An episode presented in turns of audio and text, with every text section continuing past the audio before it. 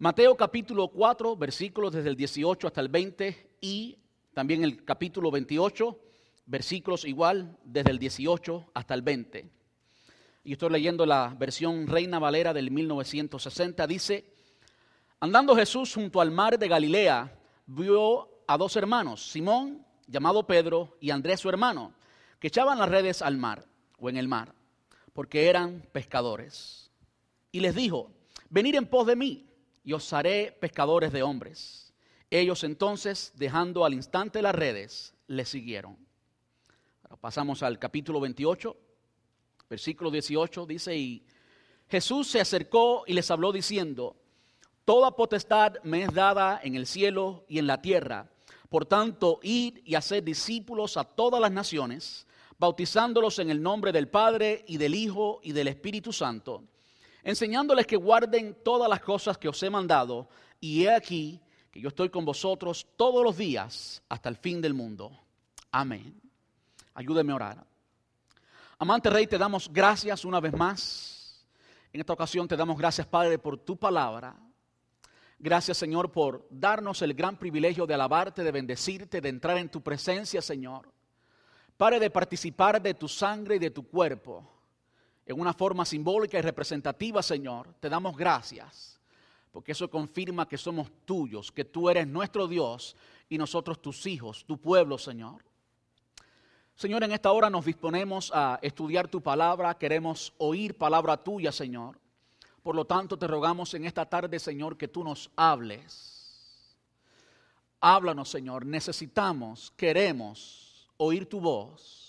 Queremos, Padre, entender tu palabra, así que rogamos que tu Espíritu Santo, el mismo que la inspiró, el mismo que habló, que ahora, Señor, que está aquí en nosotros y entre nosotros, que abra nuestro entendimiento, que abra nuestro corazón, que quite toda distracción, todo obstáculo, Señor, para que tu palabra, esa semilla poderosa, caiga en buen terreno en nuestros corazones y produzca, Señor, mucho fruto para tu gloria y para tu honra. En el dulce nombre de Jesús. Muchas gracias, papá. Amén y amén. Puede sentarse. Hoy continuamos con la serie Reenfoque. Es una serie que hemos separado y cada año separamos esta serie para hablar de o refrescar la visión de la iglesia, refrescar la misión de la iglesia. Al pasar de, los años hay personas nuevas que se acercan o que se unen a nuestra iglesia y aún las personas que ya han sido parte de nuestra iglesia, siempre es bueno refrescar. Hacernos la pregunta, ¿para qué estamos aquí? ¿Quiénes somos y por qué hacemos lo que hacemos? De modo que en los últimos dos domingos o tres domingos, contando este domingo, contando hoy, pues hemos eh, estado predicando bajo, bajo la serie o, o con la serie o en la serie Reenfoque 2016. Hemos visto dos sermones ya. El primero, el lugar de su palabra en su iglesia, el lugar de la Biblia, la palabra de Dios en la iglesia, muy importante. La semana pasada vimos algo que tiene que ver con las relaciones personales y es por eso que hablamos del perdón un tema muy necesario, un tema que garantiza la salud de la iglesia. La iglesia no experimenta salud espiritual, sino experimenta perdón. Y vimos cómo en cada una de nuestras relaciones experimentamos perdón. Experimentamos perdón en nuestra relación con Dios y eso es eh, una de las cosas que nos hace hijos de Dios. Si no hemos sido perdonados por Dios, pues no somos todavía hijos. De modo que en nuestra relación vertical tiene que haber perdón. Incluso después que hemos sido ya salvos, esos días que usted falla, usted tiene que pedirle perdón al Señor para refrescar, para reavivar esa relación, para entrar en esa comunión con el Señor. Y también en nuestras relaciones personales. Y decíamos que tarde o temprano, escuche bien eso, tarde o temprano, inevitablemente usted va a tener que llegar a un punto en el que tiene que perdonar. ¿Qué significa eso? Eso significa que el pastor le va a fallar, el cónyuge le va a fallar, el líder le va a fallar. Todos los hombres nos fallamos unos a otros porque todos somos todavía imperfectos. Un día, como decíamos ahorita, seremos perfectos y entonces no fallaremos cuando tengamos un cuerpo redimido, no de carne y hueso. Amén. Hasta entonces, como seres imperfectos, estaremos en relaciones humanas imperfectas y siempre, tarde o temprano, el perdón va a ser parte necesaria de nuestras relaciones. Y es por eso que hablamos tanto del perdón y vimos la importancia del perdón en la salud de su cuerpo, la iglesia. Hoy quiero hablarles de lo tercero en nuestra visión, en la visión de la iglesia y en la misión de la iglesia en ambas. Y quiero predicarles bajo el tema tu papel. Yo quisiera que usted lo tomara bien personal, por eso lo hice bien personal. Tu papel, cada uno de nosotros, tu papel en la reproducción de discípulos. Tu papel en la reproducción de discípulos. Yo quisiera en esta tarde comenzar con una pregunta, o con más de una pregunta. ¿Cuántos de los que estamos aquí hemos sido cristianos por más de un año? Quisiera ver sus manos. Cristianos por más de un año. ¿Pueden bajarla? Gracias. ¿Cuántos hemos sido cristianos por más de tres años? Quisiera ver las manos ahora. Excelente. Gracias. Una tercera pregunta. ¿A cuántas personas tú has bautizado? ¿A cuántas personas tú has bautizado?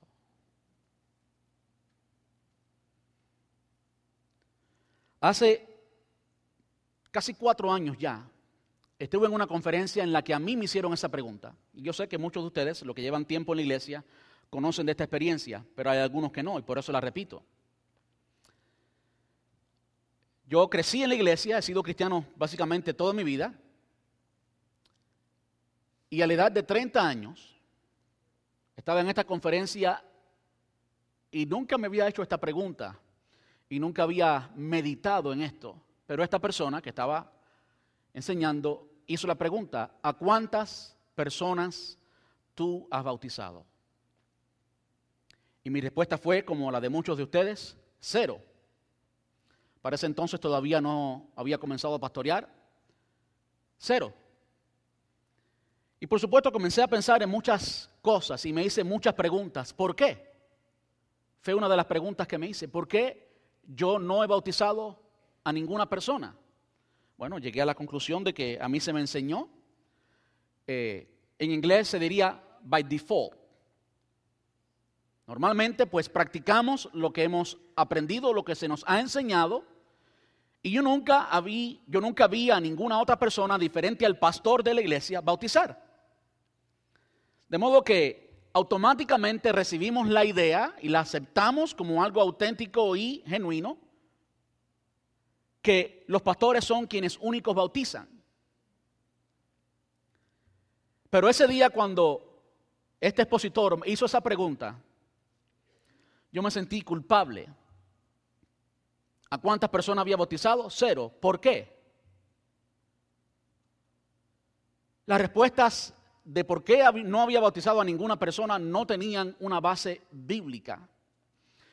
Y saben, vemos la gran comisión, fue el segundo pasaje que leímos, debiéramos, cada uno de nosotros que somos creyentes, que hemos sido cristianos por mucho tiempo, debiéramos conocer esto de memoria, porque es la misión de la iglesia una sola.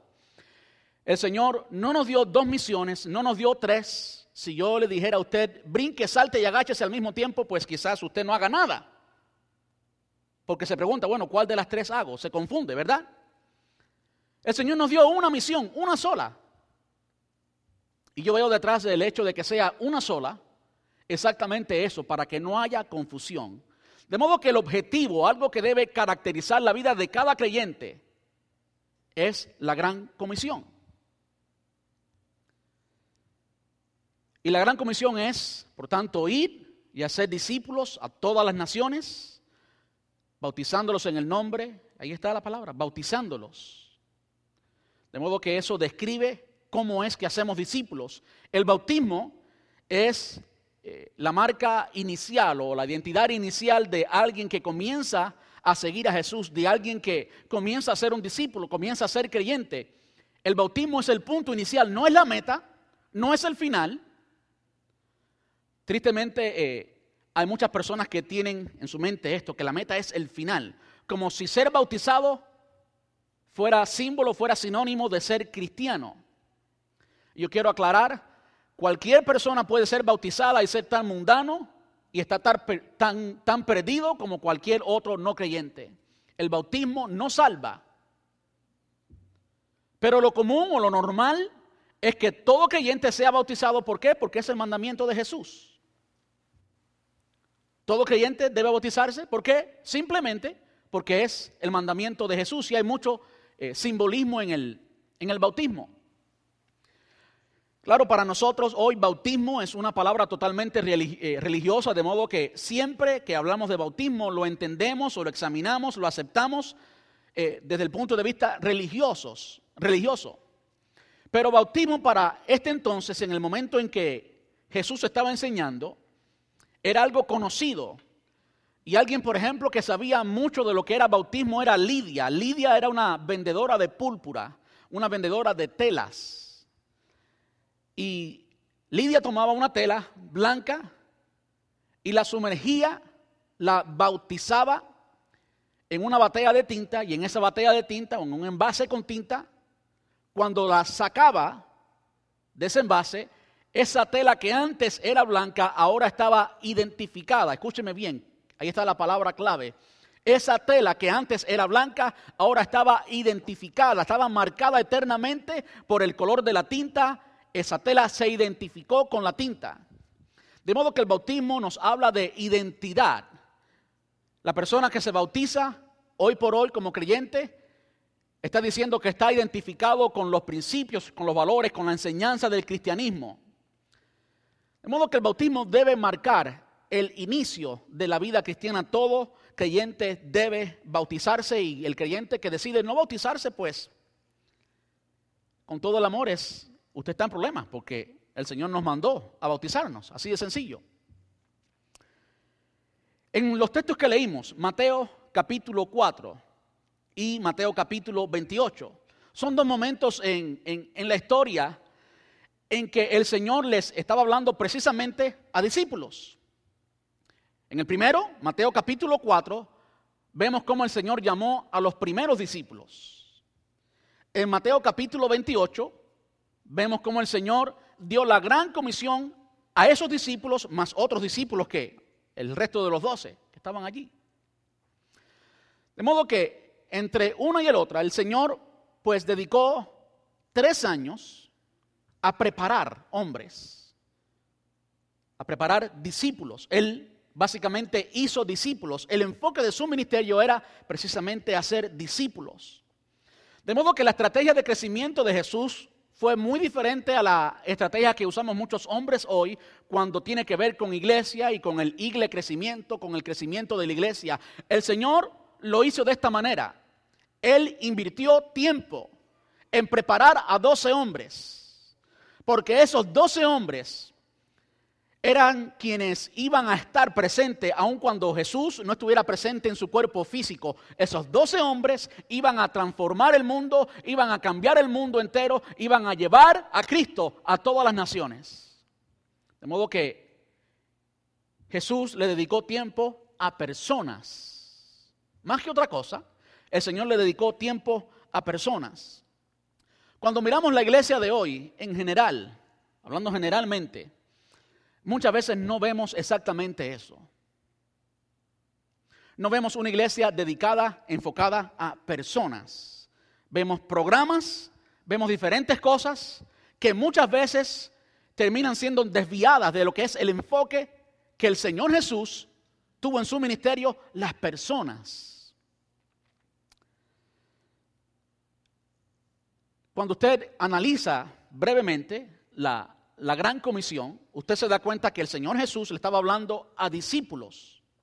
Y a esos discípulos, ¿qué les dijo? Ustedes vayan y hagan discípulos. De modo que discípulos es la identidad, es lo que somos, es lo que tenemos que ser. Y también es o debe ser el producto de nuestro trabajo. Cada uno de nosotros, la iglesia en general, debe ser caracterizada, debe ser conocida por hacer discípulos. Ahora yo me pregunto hoy, y usted debe preguntarse hoy, ¿cuántos discípulos yo tengo? Bueno, muy posiblemente si usted no ha bautizado a alguien, no tenga discípulos, porque usted no comenzó el proceso de discipulado, que es bíblicamente el bautismo. Pero si usted es como yo en cierto momento que entendía que solamente los ministros y los líderes podían bautizar, pues usted puede ser que tenga algún discípulo sin haberlo bautizado. De una forma u otra, es importante que usted se haga esta pregunta si usted es creyente, si usted ya le sirve al Señor, ya es cristiano, ¿cuántos discípulos yo tengo? Es una pregunta básica del cristianismo. ¿Cuántos discípulos yo tengo? Si su respuesta es cero, pues inevitablemente, en todo amor, yo tuviera que decirle, bueno, entonces, entonces está siendo desobediente. La buena noticia es, o algo que le puede consolar, no es una buena noticia, es una mala noticia, actually.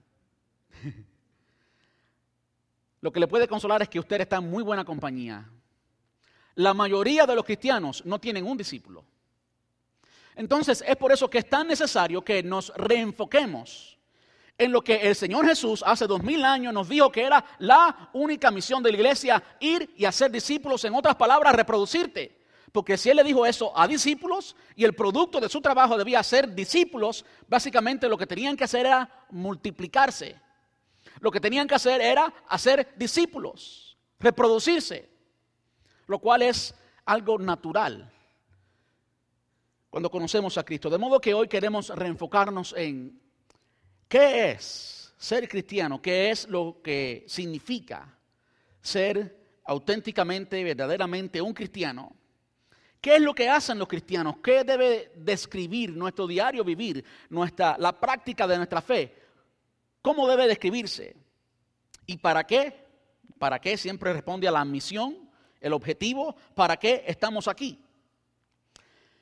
De modo que lo primero que quiero que veamos hoy es qué significa ser cristiano. Yo tengo como, eh, como descripción, esto no lo busqué en un diccionario, es puramente del conocimiento no lo busqué en un diccionario ni bíblico ni, regular de la lengua española, no. Porque yo quisiera que entendiéramos, que no tengamos un concepto o, una descripción de, de, Webster, sino que tú tengas tu descripción y que tú en tus palabras puedas describir qué cosa es un cristiano, qué cosa es un verdadero discípulo.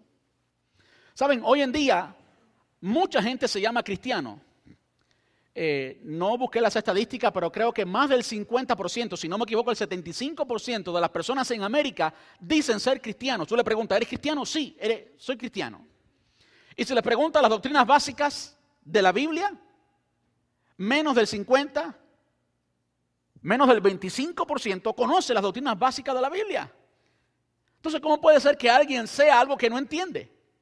¿Cómo, cómo puede ser que alguien diga ser cristiano y no entienda lo que significa ser cristiano. ¿Cómo puede ser? De modo que eso nos lleva a la necesidad de hoy, aquí, ahora, describir qué cosa es un verdadero discípulo, qué cosa es un verdadero creyente. Y vemos primera y esencialmente que un discípulo es alguien que ha sido salvo por gracia. Y vamos a verlo ahorita en algunos pasajes bíblicos. Un discípulo es alguien que ha sido salvo por gracia es un aprendiz y un seguidor de Jesús. Eso es lo que es básicamente un discípulo, un verdadero creyente. Ahora quisiera regresar atrás un poquito y revisar algo que dije anteriormente y no, no, no le di un respaldo bíblico. Quizás usted se quedó con la pregunta en la mente. Bueno, esto del bautismo. ¿Cómo es que yo debo bautizar a alguien? ¿Cómo es eso? ¿Seré yo maduro para bautizar a alguien? ¿Son solamente los pastores quienes deben bautizar? Sí y no, ¿y por qué? Yo les invito a que vaya a su Biblia, a Juan capítulo 4, el Evangelio según San Juan, capítulo 4. Juan nos narra un evangelio muy diferente del resto de los evangelios. Los otros evangelios son muy parecidos y por eso le llaman evangelios sinópticos. Bueno, eso dentro de otras cosas. Juan es un poquito diferente. Juan capítulo 4, versículos desde el 1 hasta el 3.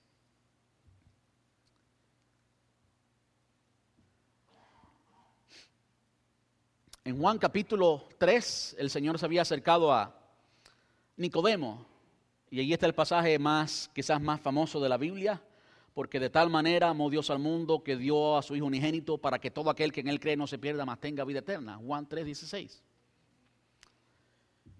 Jesús estaba en el comienzo de su ministerio, estaba en el primer año de su ministerio, había acabado de limpiar el templo en la primera Pascua de su ministerio cuando él tenía 30 años.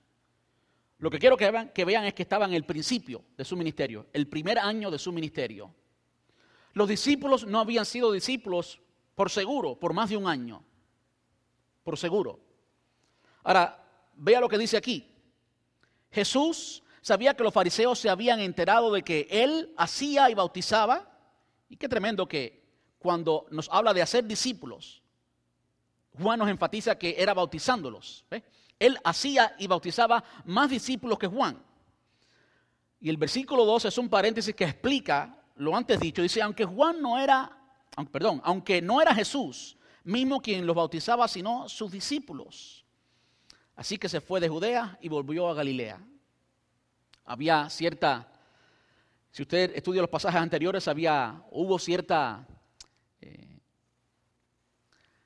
un judío estaba cuestionando el bautismo y estaba queriendo poner un poquito de judaísmo en esto del bautismo, ¿eh? poniendo leyes y reglas y cosas que, pues, que ellos tenían, pero no era parte de lo que es el Evangelio. El Evangelio era totalmente algo nuevo. Y estos, o este judío fue solamente uno, pues estaba en este debate con Juan el Bautista que estaba bautizando. Simultáneamente Jesús viene y comienza a bautizar y muchas de la gente siguen a Jesús en lugar de, seguir a Juan el Bautista.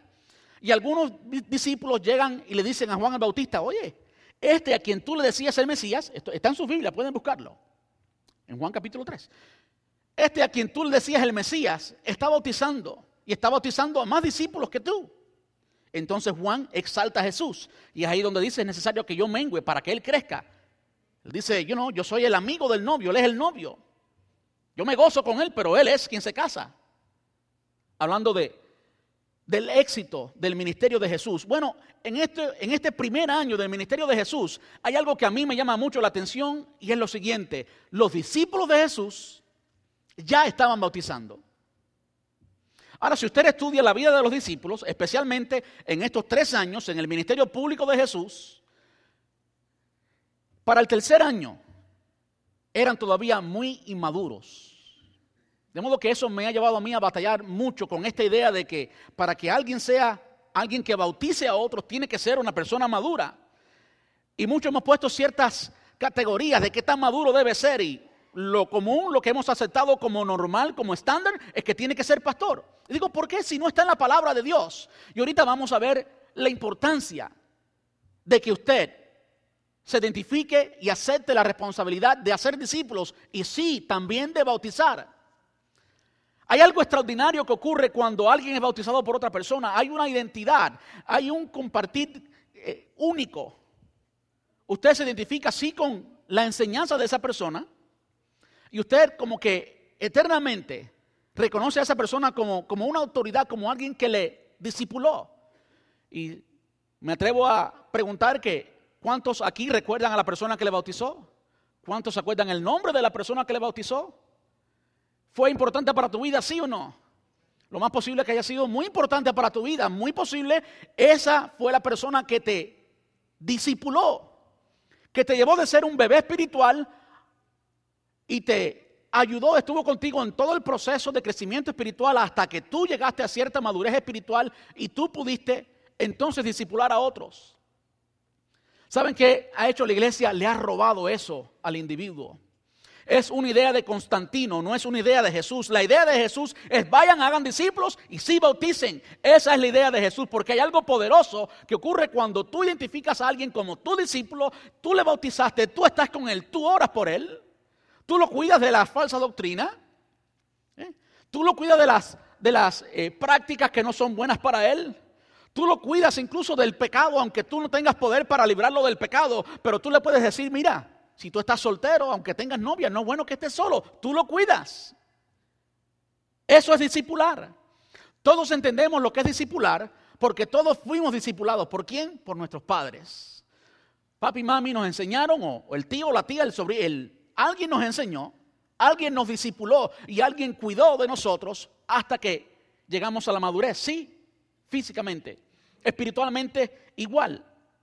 Aquí los discípulos de Jesús En el primer año, ni siquiera el tercero, en el primero ya estaban bautizando. Ahora vamos a Hechos, capítulo 8, versículos del 35 hasta el 38. Te voy a decir cuándo alguien debe bautizarse. Bueno, aquí hay una respuesta. Algo que también hemos aceptado como normal, como estándar, es que usted tiene que ser casi un teólogo para bautizarse. Tiene que tomar clases de escatología, clases de homilética y hermenéutica para entonces pueda bautizarse. Yo digo, ¿y de dónde salió eso? Lo hemos recibido como normal, pero no es normal. Y de nuevo, eso hace una separación entre todo creyente y un creyente que se ha preparado y que se ha especializado para cierto ministerio. Pero eso le ha robado a cada creyente, a todo creyente común y normal, una responsabilidad grande que tiene, la responsabilidad de ir y hacer discípulos, ¿cómo? Bautizando.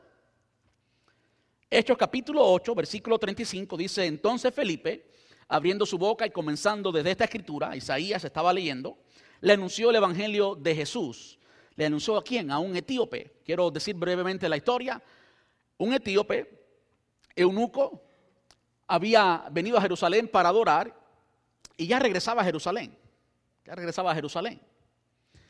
Quiere decir, esto significa que esta persona tenía hambre de Dios, esta persona estaba buscando de Dios. Esta persona, yo me atrevo a decir que ya era un verdadero discípulo, aunque no sabía nada, o estaba a punto de ser, mejor, mejor dicho, estaba a punto de ser un verdadero discípulo. Tenía hambre de Dios. Esta persona hasta este momento estaba en el proceso en, el que el Espíritu Santo estaba convenciéndolo de pecado. Esta persona estaba en el proceso de conversación con el Espíritu Santo cuando el Espíritu Santo te, te, trae a los pies de Cristo, te convence de qué tan pecador tú eres te convence de la insuficiencia de tu justicia, que por más justo y más bueno que tú seas, eres insuficiente ante Cristo, que Dios te mide con la regla de Él, con los estándares de Él, y ante los estándares de Cristo, todo hombre, absolutamente todo hombre, es injusto, pecador y digno de la separación de Dios, digno del infierno, digno de la muerte. Este hombre estaba en ese proceso. Y por eso estaba buscando del Señor, estaba buscando de Cristo. Había ido a Jerusalén a adorar. Cuando regresa de Jerusalén, en el camino, él estaba estudiando y estaba estudiando Isaías. Isaías 53. Ah, qué tremendo. Alguien llama ese capítulo solo, Isaías 53, el primer evangelio. Porque incluyendo parte del 52 y parte del 54, Isaías nos dice en esos tres capítulos la historia eterna de Jesús antes de nacer, antes de tomar cuerpo humano, durante y después. Por eso le dice en el primer evangelio, este hombre estaba leyendo de Jesús. ¿Cómo? Bueno, el Espíritu Santo lo llevó allí. Y regresaba ahora, pero regresaba confundido, no entendía. De modo que Felipe, movido por el Espíritu Santo, y hasta un ángel le dice a Felipe que fuera hasta allí, pues Felipe se acerca, y cuando se acerca, entonces oye a este hombre leyendo Isaías y le pregunta, ¿pero entiendes lo que lees? Felipe le explica. Dice, y yendo por el camino llegaron a cierta agua y dijo el eunuco, aquí hay agua, ¿qué impide que yo sea bautizado? Felipe dijo, si crees de todo corazón, bien puedes. Y respondiendo dijo, creo que Jesucristo es el Hijo del Hombre. Y mandó parar el carro y descendieron ambos al agua, Felipe y el eunuco, y le bautizó. ¿Quién era Felipe? Este no es Felipe el apóstol, este es Felipe el diácono. Sí, era diácono de la iglesia, pero la iglesia no tenía más de tres años. Era imposible que haya sido creyente de Jesús por más de tres años. No era un creyente que pasaba más de tres años. Ya era diácono de la iglesia. Y en esta ocasión oyó al Espíritu Santo. Habló con un ángel y obedeció y fue y se encontró con este eunuco, le explicó, tenía conocimiento de la palabra, quién era Jesús, y le bautizó. No era ni siquiera uno de los doce, no era apóstol. Tres años solamente de conocimiento de Jesús, o menos. Honestamente no busqué cuándo fue que conoció a Jesús. Lo importante es que, por cierto, no tenía más de tres años de conocer a Cristo. ¿Por qué le hemos, le hemos dado el privilegio? Le hemos cedido el privilegio solamente a ciertos ministros a que bauticen cuando es una responsabilidad de todo creyente, incluyendo mujeres. Yo sé que esto es información nueva para muchos de nosotros, como lo fue para mí después de 30 años de ser cristiano. En la ciudad de Chicago me quedé con la boca abierta y mudo. ¿Por qué yo no he bautizado a nadie? ¿Por qué? No había razón. Modo que en estos pasajes, en el primero, vemos como discípulos en su primer año de ministerio, en su primer año de conocer a Jesús, no eran ni siquiera bautizados con el Espíritu Santo, ya ellos estaban bautizando. En el segundo vemos a alguien que con tres años de ministerio o tres años de conocer a Cristo, no ministerio, tres años de conocer a Cristo. En su primer año de ministerio, porque uno conoce a Cristo y los discípulos fueron enviados después de la ascensión de Jesús. Quiere decir que esta persona no tenía por seguro más de tres años de conocer a Cristo y por seguro estaba en su primer año de ministerio. Ah. Hay muchas ideas que hemos aceptado como normales que han paralizado la iglesia y le han robado la responsabilidad y el privilegio, no solamente responsabilidad, sino el honor, el privilegio que es servir al Señor y sentirse parte de la iglesia, sentirse un ministro de Dios. La palabra nos enseña que tú y yo, cada uno de nosotros somos pueblo escogido, real sacerdocio, nación santa, sacerdocio. Eso te pone a ti como ministro. Digo, si pudiéramos entender ¿Qué es lo que el Espíritu Santo nos está diciendo hoy? La responsabilidad y la capacidad que nos ha dado, porque Él ciertamente no nos mandaría a hacer algo para lo cual no nos ha capacitado. Lo cual implica que todo creyente, si es verdaderamente lleno del Espíritu Santo, tiene el Espíritu Santo, está en la capacidad, usted está en la capacidad de hacer discípulos, usted está en la responsabilidad de hacer discípulos. ¿A qué les animo? A que abracen esto, a que lo tomen, que se lo tomen en serio. Muchas veces nosotros somos tan incrédulos como eran los discípulos. ¿Qué tan incrédulos, eran los discípulos? Un sermón que prediqué que se llamó La iglesia de Tomás. Tenía que ver con la incredulidad.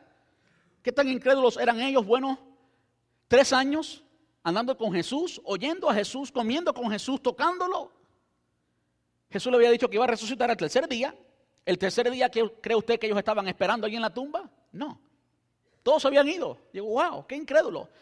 Nosotros muchas veces estamos en el mismo nivel cuando no aceptamos lo que la palabra nos dice de nosotros mismos.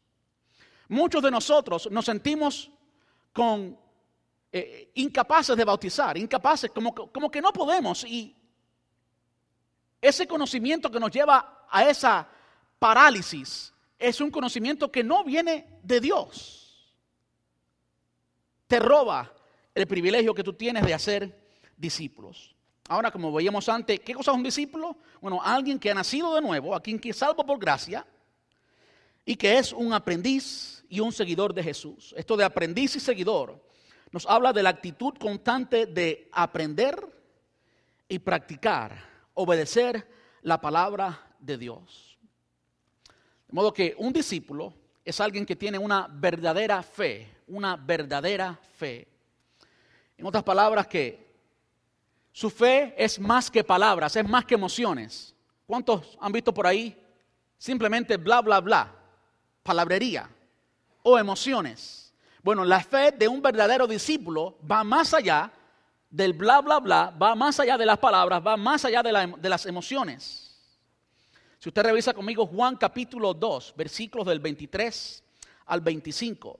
Dice, estando en Jerusalén en la fiesta de la Pascua, muchos creyeron en su nombre, viendo las señales que hacía. Escucha esto, viendo las señales que hacía. Quiere decir que la fe, escúcheme bien, que tenían estos hombres de Juan capítulo 2, era basado en las señales que él estaba haciendo. Como mucha gente hoy promete señales, ven que está la casa de los milagros. ¿Cuántos han escuchado eso? Ven que hoy tú vas a recibir un milagro. Bueno, y si Dios, si Dios no quiere hacer el milagro ese día, ¿qué pasó? Es muy fácil prometer milagros. Si yo creo en los milagros, yo creo que nuestro Dios es todopoderoso y Él hace milagros cuando Él quiera. El milagro que sea, Él puede resucitar muertos, Él puede, cualquier milagro, Él puede hacerlo. Pero yo no tengo la autoridad de decirle a Dios qué es lo que tiene que hacer hoy, porque Él es Dios y yo no yo. Y había mucha gente que había creído por las señales que hacía, lo dice literalmente, pero Jesús pero Jesús mismo no se fiaba de ellos porque conocía a todos. En otras palabras, él sabía que esa fe que tenían ellos no era la fe salvadora. Ellos creían que Jesús hacía milagros, pero no creían en Jesús como su salvador. No habían aceptado todavía quién era Jesús como tal. Dice, y no tenía necesidad de que nadie le diese testimonio del hombre, porque él sabía lo que había en el hombre. Esta fe no era una fe salvadora, no era la fe verdadera que caracteriza a un verdadero discípulo. Esto fue en el principio del ministerio de Jesús. Ahora vamos al pic, a, la, cuando Jesús llegó al éxito, cuando llegó a la cima ministerialmente, Juan capítulo 6. Jesús, llegó a la cima ministerial cuando multiplicó los panes y los peces. Se dice que habían alrededor de unas 25 eh, mil personas allí. La Biblia habla de 5 mil hombres y mujeres, eh, perdón, 5 mil hombres. Entendemos que también había mujeres y evidentemente también había niños, porque un niño fue quien trajo los panes y los peces. Jesús multiplica los panes y los peces y la multitud estaba detrás de Jesús. De nuevo, por lo mismo, por el beneficio que recibían, por los milagros, por los panes y los peces. Y usted puede leerlo y estudiarlo. Esta gente que estaban allí, en un momento dejaron a Jesús. Su fe no era una fe sólida, era una fe liviana. Estaban por el beneficio, pero no estaban porque tenían una fe sólida en Jesús. Y esto es claramente ilustrado aquí. Versículo 60, Juan 6, versículo 60 dice, al oírlas, muchos de sus discípulos dijeron, dura es esta palabra, ¿quién la puede oír? Sabiendo Jesús que en sí mismo que sus discípulos murmuraban de esto, les dijo, ¿esto os ofende? Pues qué, si veréis al Hijo del Hombre subir a donde está primero, donde estaba primero. Eso habla de nuevo de la eternidad de Él. El Espíritu es el que da vida, la carne para nada aprovecha. Las palabras que yo os he hablado son espíritu y son vida. Está hablando de la salvación, de lo que es la vida eterna como tal. Pero hay algunos de vosotros que no creen. Porque Jesús sabía desde el principio quiénes eran los que no creían y quién le había de entregar. Hay dos declaraciones aquí que nos hablan de quién es Jesús, de la deidad de Jesús, el hecho de que Él es eterno. ¿Qué pasa si ven al Hijo del Hombre subir a donde Él estaba primero? ¿Dónde es eso? La gloria, el cielo, la eternidad. Está hablando de que Él es eterno, donde estaba antes que naciera. Y aquí nos habla de la omnisciencia, cómo es que Jesús sabía, conocía el corazón de todos ellos. Y dijo, por eso os he dicho que ninguno puede venir a mí si no le fuese dado por mi Padre. Y habla de la gracia. Desde entonces muchos de sus discípulos volvieron atrás y ya no andaban con él. Dijo entonces Jesús a los doce, ¿queréis acaso iros también vosotros? Le respondió Simón, Pedro, Señor, ¿a quién iremos? Tú tienes palabras de vida eterna y nosotros hemos creído que y conocemos, hemos creído y conocemos que tú eres el Cristo, el Hijo del Dios viviente. La mayoría de esta gente, no dos, ni tres, ni cuatro, ni cinco, sino 25 mil personas estaban allí por los milagros, pero no tenían una fe sólida. La fe que cambia la vida, la fe que caracteriza la fe de un creyente, una verdadera fe caracteriza a un creyente. De modo que el creyente tiene que tener, o el verdadero discípulo tiene una fe verdadera, pero no solamente tiene una fe verdadera, sino que su experiencia no solamente lo que cree, sino también lo que experimenta, lo que vive, también es real. ¿Y cuál es la experiencia de un creyente? Es fácil, obediencia. Una iglesia o un edificio puede estar lleno de personas llamándose creyentes, pero los que obedecen son los que han verdaderamente experimentado la salvación, los que son verdaderamente hijos de Dios. Y para esto quien nos habla es Santiago, o uno de los de las personas que nos habla es Santiago. ¿Quién es Santiago? Santiago es medio hermano de Jesús, hijo de María. ¿Saben Santiago? Algo curioso de él es que él no creyó en Jesús como hijo de Dios, como Dios. Él no creyó en Jesús hasta después de la resurrección. Como que era incrédulo, ¿verdad? Mira lo que dice en su, en su carta, primer capítulo, Santiago 1, versículos del 22 hasta el 25. Dice, no solo la escuchen, o no solo escuchen la palabra de Dios, tienen que ponerla en práctica. De lo contrario, solamente se engañan a sí mismos. Pues si escuchan la palabra pero no la obedeces, sería como ver tu cara en un espejo, te ves a ti mismo, luego te alejas y te olvidas de cómo eras o de cómo eres. Saliste despeinado de la casa. ¿Cuántos hemos tenido esa experiencia? Pero si miras atentamente a la ley perfecta que te hace libre y la pones en práctica y no olvidas lo que escuchaste, entonces Dios te bendecirá por tu obediencia. Ahí está la garantía de la bendición de Dios, la obediencia. La autenticidad de la vida cristiana está en la obediencia. Por sus frutos los conoceréis. ¿Quién es el que me ama? El que obedece mis mandamientos, dijo Jesús. La característica de una verdadera fe se demuestra en una verdadera experiencia y esa experiencia es única y exclusivamente la obediencia a Dios. Eso es una eh, verdadera experiencia, la obediencia. De hecho, cuando usted estudia el contexto de ah, primer capítulo de Santiago, y usted estudia el contexto, eso es exactamente lo que Santiago está haciendo, definiendo cómo es que se vive la vida cristiana. De modo que ah, al final, por ejemplo, nos habla del chisme. Dice, no, no, no, no, no. Está haciendo una diferencia, un contraste entre lo que es verdaderamente la experiencia cristiana y lo que no es. El chisme no es parte de la experiencia cristiana o parte de la vida cristiana, parte de la iglesia. Y nos habla de la atención a los huérfanos y a las viudas. Y después nos habla de la corrupción del mundo. Haciendo un contraste. ¿Qué es la vida cristiana? No es el chisme, no es la corrupción del mundo, es la atención a los huérfanos y a las viudas. Se está hablando eh, precisamente por cierta necesidad que había. De modo que esa es la experiencia de la vida cristiana, la experiencia de los creyentes. Ahora quiero hablarle de la misión. ¿Cuál es la misión de los creyentes? Bueno, la misión de los creyentes es algo que ocurre naturalmente. ¿Cómo ocurre esto? Bueno, usted naturalmente experimenta hambre. Usted naturalmente, no veo ningún menor de aquí, tiene apetitos sexuales, porque el Señor puso eso ahí para la reproducción, dentro del matrimonio, por supuesto. Dios lo puso ahí. Hay cosas que ocurren en nuestra vida naturalmente y esas son las cosas que nos equipan para cumplir ciertos propósitos, ¿verdad? Por ejemplo, la reproducción, sabemos, los apetitos sexuales nos llevan a eso, reproducción, ¿sí o no? Dios lo puso allí para eso, un propósito, ¿para qué? Para que el pueblo de Dios creciera, para que habitáramos la tierra, para que llenáramos la tierra. De modo que todo lo que nos va a llevar a una misión, Dios lo ha puesto ahí. Dios ha puesto en nosotros todo lo necesario para cumplir con la misión de la iglesia. De modo que tener a Cristo, ser creyente, resulta inevitablemente en el deseo de hacerlo conocido, de dar a conocer a Jesús, de compartirlo, de reproducir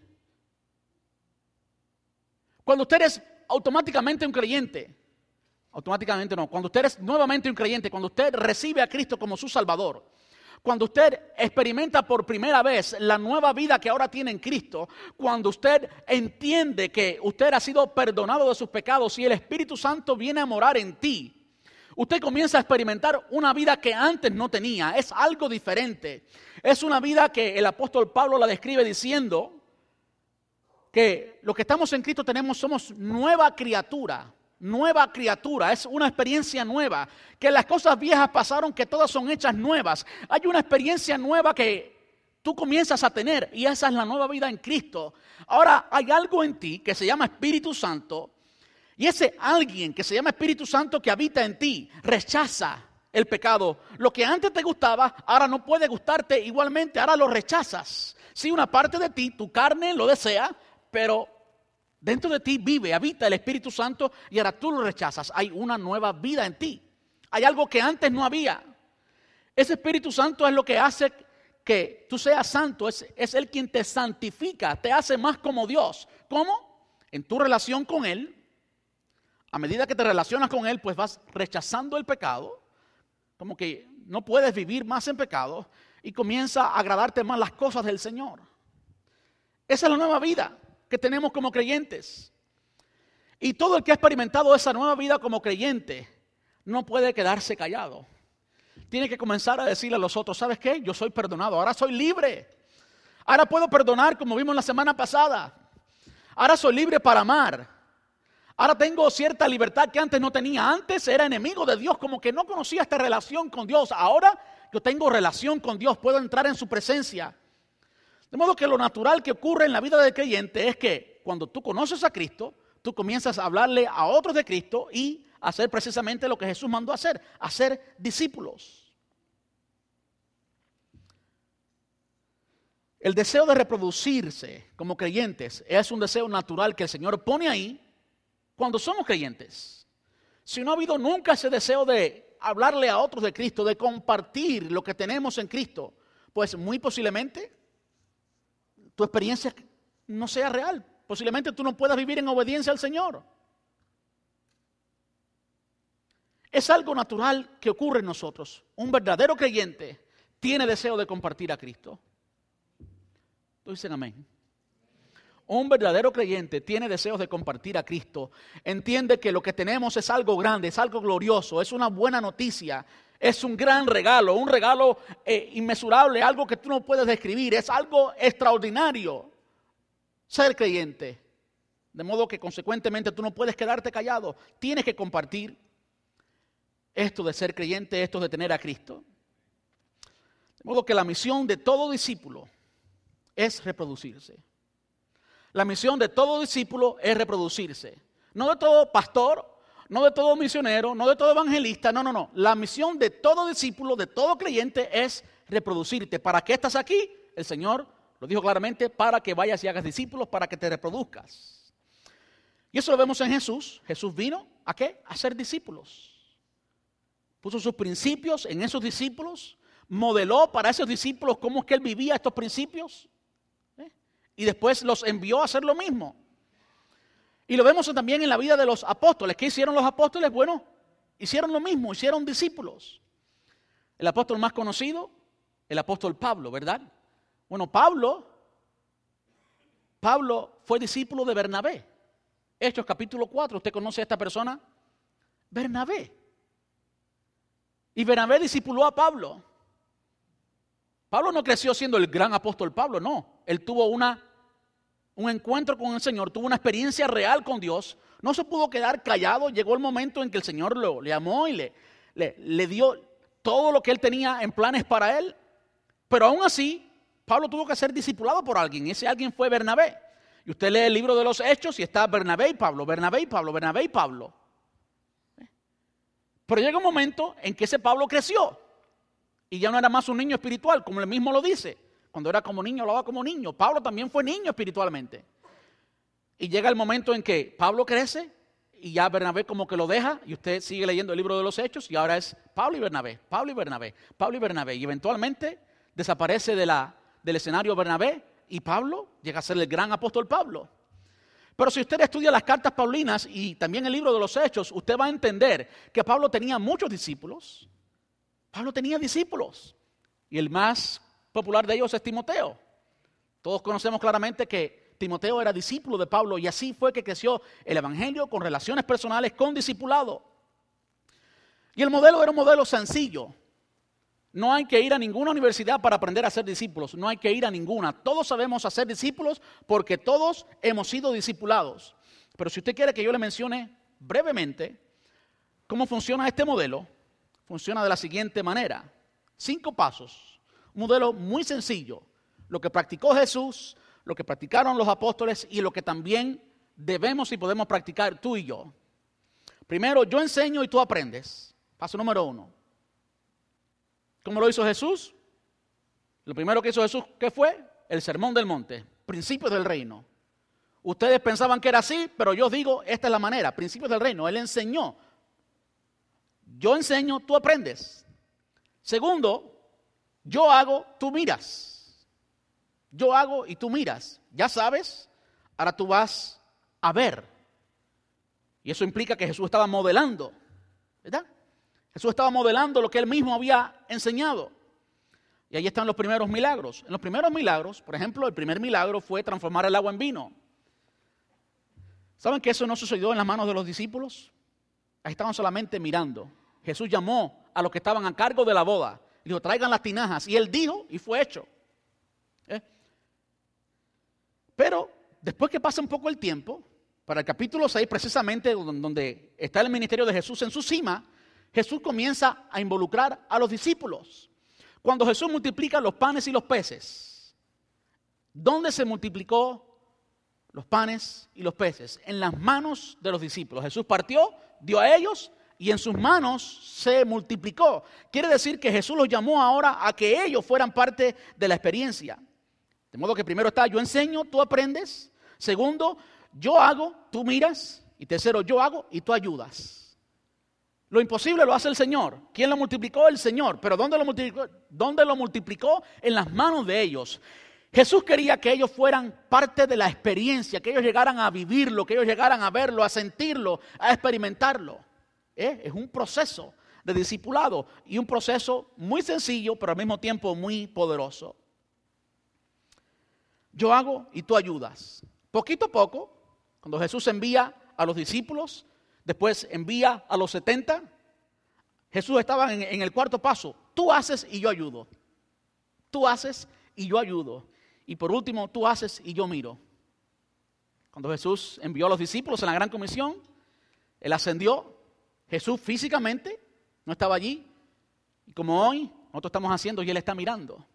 Este fue el proceso que usó Jesús para discipular y tú y yo podemos hacerlo igualmente.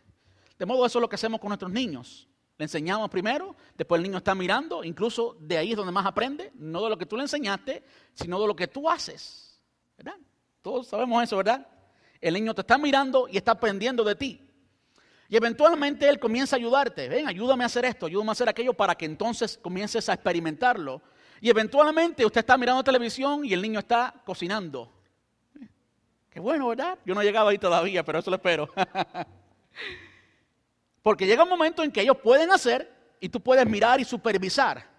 Y llega el momento en que se hacen hombres y ellos comienzan su vida y ahora usted pues disfruta la suya y ellos disfrutan la de ellos. Sí, de modo que todos entendemos cierta, ciertamente el proceso de discipulado. Ahora, por último, yo quiero hablarles de tu obediencia y de su respaldo. Jesús está todavía, como le dijo allí a los discípulos, a Pedro y su hermano Andrés, el primer texto que leímos, se andando Jesús junto al mar de Galilea, vio a dos hermanos, Simón y Andrés que echaban las redes porque eran pescadores y les dijo, venid en pos de mí y os haré pescadores de hombres. Como ustedes saben, esto no sucedió instantáneamente, milagrosamente. Él dijo, yo los voy a hacer a ustedes pescadores de hombres. Yo creo que el Señor está todavía hoy haciendo precisamente eso con nosotros, haciéndonos pescadores de hombres. El Señor quiere que tú entres en ese proceso, que tú seas pescador de hombres. Si en algún momento tú te detuviste en ese proceso, bueno, Dios hoy te está diciendo que Él quiere terminar ese producto que Él un día empezó. Él quiere convertirte, Él quiere hacerte que en sus manos tú llegues a terminar siendo un pescador de hombres, alguien que gana almas. Eso es lo que el Señor quiere hacer. Yo creo que tenemos que ser eh, tenemos que estar atentos a lo que el Señor quiere hacer con nuestra vida, porque Él no lo hace igual con todo el mundo. Pedro era muy diferente a Timoteo, a, Mateo era muy diferente a Juan. Cada uno lo hacía diferente. No se trata de que copies a ningún hombre, se trata de una relación entre Dios y tú. Pero ciertamente Él quiere que tú, dile a la persona que está a tu lado, Él quiere que tú. Él quiere que tú, sí mismo, sí seas un pescador de hombre, Él te va a hacer. De modo que yo les animo a que en esta tarde regresemos al proceso de Dios. Si en algún momento tú dejaste esa idea, pensaste que no era tuya, pensaste que era responsabilidad del pastor, el privilegio de los llamados, yo quiero decirte, tú eres también llamado. Tú eres también llamado. Si no fueras llamado, no podrías estar en la familia de Dios. Eso es lo que Jesús dijo cuando dijo, si no les he dado por mi Padre, no vendrán a mí. Tú eres llamado, si no, fuera, llamado no podrías estar en la familia de Dios. Pero por cierto, el Señor está haciendo todavía pescadores de hombres. Y es un proceso de obediencia. Es un proceso de obediencia que comienza cuando tú le das tu vida a Cristo y de ahí en adelante comienzas a obedecer al Señor. Muchas veces pensamos que era, de nuevo, para, para personas que ya son ministros. Aunque de nuevo, eso es un concepto extra bíblico. Todo creyente es un ministro, todo creyente es un ministro. Pero es un proceso de, obediencia. Es un proceso donde tú siempre te sientes con la responsabilidad de compartir tu fe y de ayudar a otros en su caminar espiritual. Hace unas tres, cuatro semanas, una hermana de nuestra iglesia vino de Cuba, como saben, yo soy cubano, y me trajo dos cartas. Y esas dos cartas son de dos discípulos, fueron dos discípulos míos, ya no son discípulos, ya ellos tienen, pues, son maduros espiritualmente, ambos están pastoreando hoy. Uno de ellos comenzó a ser cristiano mientras yo estaba allí en la high school. El otro, a mí ni se me ocurrió que iba a ser creyente cristiano, aunque sí le prediqué. Quiere decir que en todo momento tú haces tu función y tú predicas y tú enseñas. Y este segundo, quien yo jamás pensé que iba a... Eh, nunca lo vi así, aunque sí le prediqué con fe, pero nunca lo, nunca lo visualicé, nunca tuve la oportunidad de verlo. Hoy está siendo pastor. Y cada vez que me escribe, me dice, nunca acuerdo cuando me enseñabas el Evangelio. Y De modo que es un proceso de obediencia. Un proceso en el que hay muchos primeros pasos. Yo te pregunto, ¿qué tú estás haciendo hoy para disipular a otro?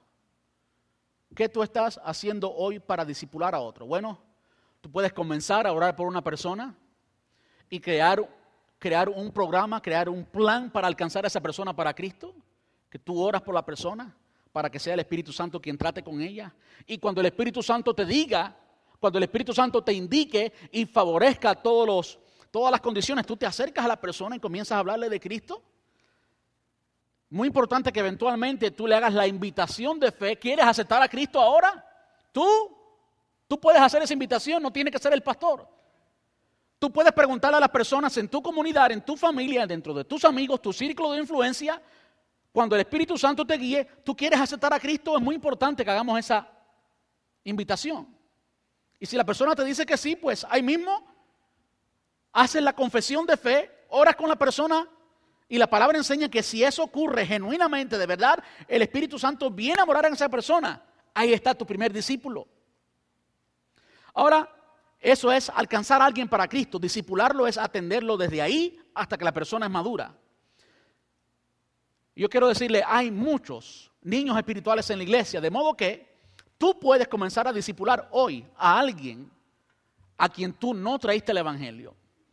Mira en la iglesia, mira en tus relaciones, quién no ha crecido tanto en su relación con Dios. Y ahí vas a identificar un niño espiritual, un joven espiritual, y ahí puedes comenzar a invertir, invertir tiempo. Jamás se me olvida en la iglesia en que crecí, llegó un momento en que estábamos hablando de esto, de relaciones personales. Y una de las preguntas que hizo el pastor en aquel entonces es, ¿Cuántos de ustedes tienen amigos cristianos?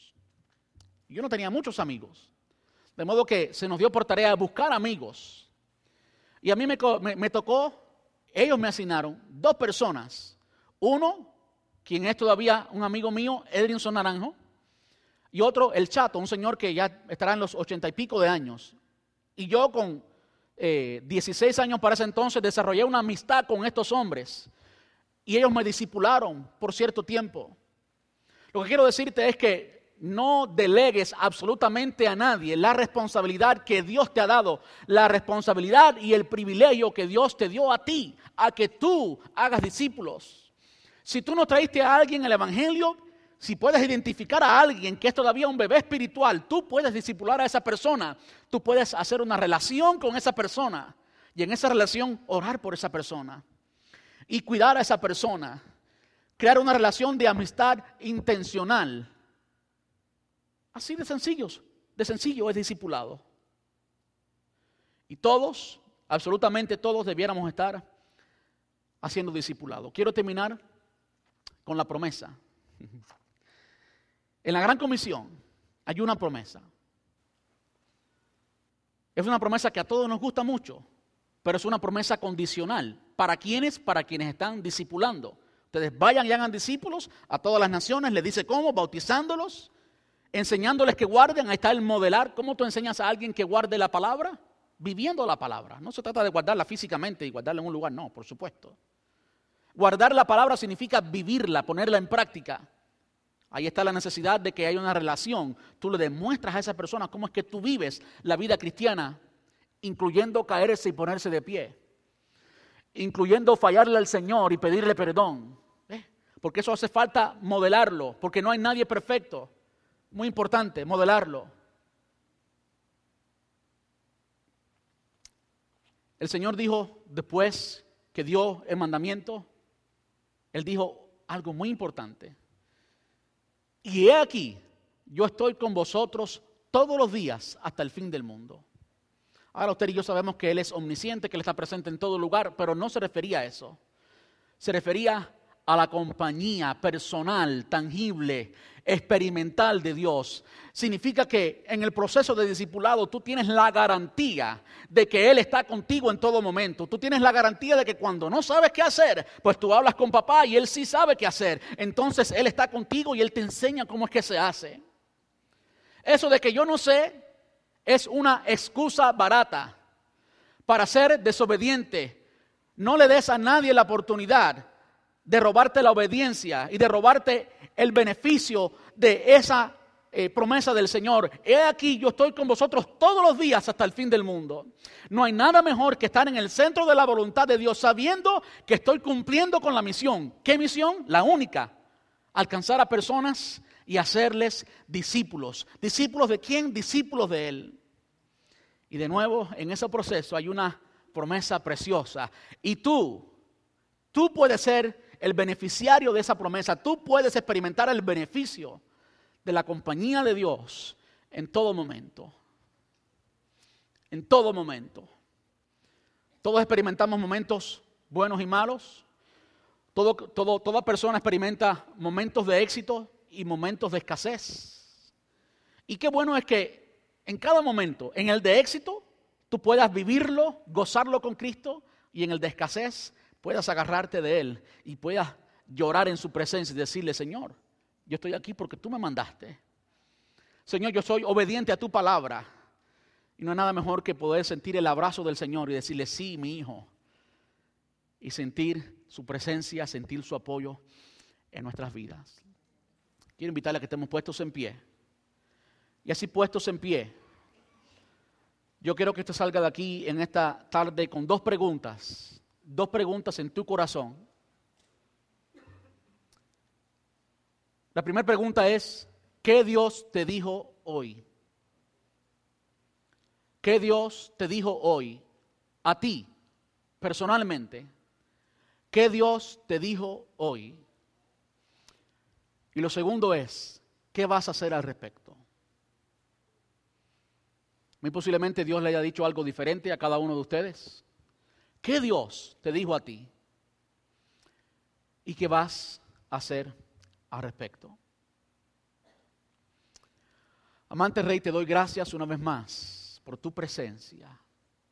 Gracias Señor porque siempre podemos contar precisamente con tu compañía, con tu guianza Señor. Padre, gracias porque ante tu misión que nos diste de ir y hacer discípulos, también está, Señor, tu compromiso de guiarnos. Porque si te estamos siguiendo a ti, eso te compromete a guiarnos, a ir delante, a abrir el camino, a decirnos, Señor, gracias. Padre, yo te ruego por cada persona en este lugar, cada hijo tuyo, Dios. Te ruego, Señor, que tú hayas hablado a cada uno de ellos. Y si todavía, Señor, no han entendido qué es exactamente lo que tú nos estás diciendo, Señor, que sea tu Espíritu Santo trayendo esa convicción, que sea tu Espíritu Santo trayendo esa claridad en tu palabra y que podamos entender, entender claramente, Dios, tu mensaje para nosotros hoy, Señor. Gracias. Ahora te rogamos que también quites todo impedimento que nos permita ponerlo en práctica. Quites todo impedimento, Señor, que nos que obstaculice no que impida, porque nada puede impedir, solamente nuestra voluntad, Señor. Tú quieres. Y si tú quieres y tú estás con nosotros, no hay nada que pueda impedir, Señor. Ahora te rogamos que ayudes a quitar aquellas cosas que obstaculizan. aquellas confusiones, aquello que ocupa nuestro tiempo, aquellos conceptos errados, Señor, que podamos entender que nosotros somos tus hijos, tus discípulos, y tú, Señor, nos has llamado y nos has capacitado para ser discípulos. Yo te ruego, Señor, que en las próximas semanas sea tu Espíritu Santo abriendo nuestros ojos espirituales y que podamos ver esa oportunidad para hacerlo. Que podamos identificar a ese niño espiritual. Mejor, aún que podamos identificar a aquel que todavía no te conoce, pero tú, Señor, estás tratando con él o con ella. Abre nuestros ojos espirituales, Señor. Padre, así como tú hiciste con los discípulos, haznos partícipes de lo que tú quieres hacer, que podamos vernos en la foto de lo que tú has dispuesto para nosotros eternamente, que podamos vernos, Señor, siendo útiles en tu obra, Dios. Cada uno, Señor, de los que estamos aquí. Te damos muchas gracias por ser tan paciente con nosotros. Te damos gracias por el perdón que nos extiendes cuando hemos sido desobedientes, Señor. Ahora danos la oportunidad de ser obedientes y hacer discípulos para ti, Señor. En el dulce nombre de tu Hijo amado Jesús, pedimos esto y te damos muchas gracias. Amén y amén. Gracias, Señor.